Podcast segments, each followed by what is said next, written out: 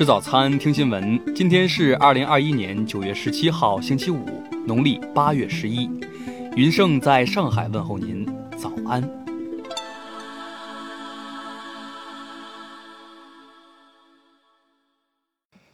首先来关注头条消息。据美国媒体十四号报道称，因担心时任总统特朗普的言行可能引发战争，美军最高将领。参谋长联席会议主席马克·米利曾两次秘密致电中国军方高层，保证美国是稳定的，不会对中国发动袭击。如果发动袭击，美方也会发出预警。对此消息，特朗普在保守派电视网络上表示，如果确有此事，要以叛国罪论处米利。他还强调，我从来没有想过攻击中国。白宫发言人普萨基则称。拜登对米利的领导才能、爱国精神和对宪法的忠诚均表示支持。十六号就此消息，赵立坚答记者问表示：“不了解你们提到的具体情况，我可以告诉你的是，作为联合国安理会常任理事国和世界前两大经济体，中美合则两利，斗则俱伤。”听新闻早餐知天下大事，下面来关注国内新闻。十六号，国务院关税税则委公布对美加征关税商品第五次排除延期清单。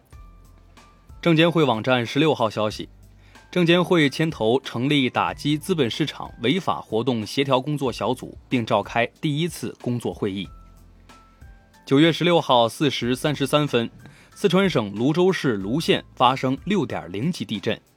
截至十六号十六时，地震造成泸州等地十二点一万人受灾，三人死亡，一百人受伤。十六号，中国商务部提交了中国正式申请加入全面与进步跨太平洋伙伴关系协定的书面信函。十五号，国际医学学术期刊《柳叶刀传染病》正式发表了中国生物北京生物制品研究所研究成果。揭露新冠疫苗三至十七岁人群数据，证明其安全且耐受性良好。北京广播电视局消息，将多措并举，进一步加强电视剧行业管理，先审演员片酬，再审内容。生态环境部起草了相关方案，提出加大价格政策支持力度，重点区域居民煤改气、采暖期天然气门站价格不上浮。中秋小长假即将来临，公安部交通管理局发布今日中秋节假期公共安全形势风险预警，拖拉机等违法载人问题突出，酒驾、醉驾等违法肇事风险高。下面来关注国际新闻。十七号，日本自民党总裁选举管理委员会将公布选举日程和参选人名单，这意味着总裁选举正式启动。十六号，印尼卫生部长布迪及六家制药商谈判，想成为全球疫苗制造中心。美国联邦调查局近日发布报告称，美二零二零年共发生七千七百五十九起仇恨犯罪，同比增长百分之六，创二零零八年以来新高。当地时间十五号，美英澳三国领导人举行线上会谈，宣布将组建一个新的印太伙伴关系。其中包括帮助澳大利亚获得核动力潜艇。对此，2016年与澳大利亚签署的潜艇合同的法国表示，等待澳美方面的解释。近日，泰国驻华使馆告，泰方将于2021年9月27号起对赴泰国中国公民实施电子签证。澳大利亚一23岁男子为临时休假，向公司谎称自己感染新冠肺炎。导致公司紧急关闭并清理场地，另有二十五名员工被迫停职隔离，将面临最高一点一万澳元罚款或两年监禁。近日，泰国洪统府一座寺庙孤儿院发生新冠病毒群体感染事件，该孤儿院内包括僧侣、儿童和工作人员在内的三百三十四人中，有一百八十四人新冠检测结果呈阳性。十五号报道。美国二十九个州出现西尼罗病毒感染病例，已有九人死亡。西尼罗病毒是一种由蚊子传播的疾病，可致脑炎和脑膜炎等严重病症。下面来关注社会民生新闻：江苏南通一协管员粗暴执法，将摆摊老人摔在地上，引发社会广泛关注。十六号下午，当地党工委表示，被摔老人身体没有大碍，相关领导以及摔老人的协管员家属已到医院去看望了老人，并进行了道歉。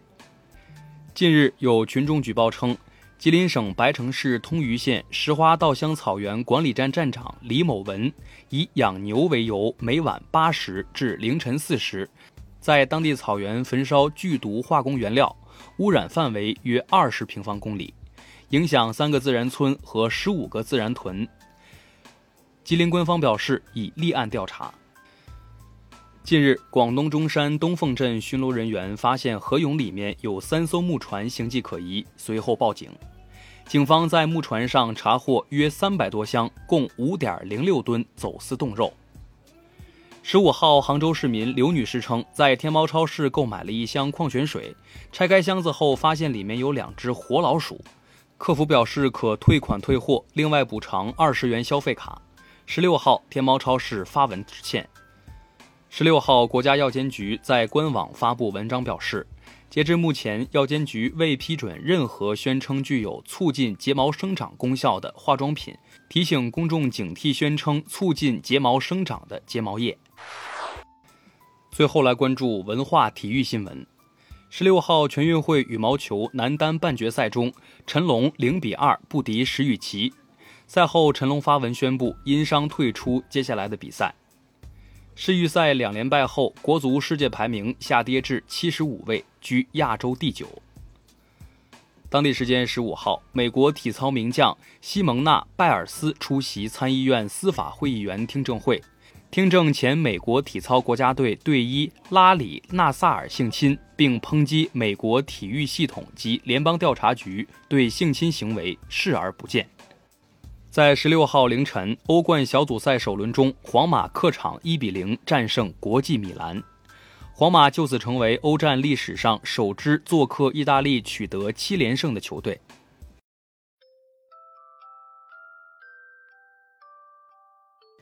以上就是今天新闻早餐的全部内容，咱们明天不见不散。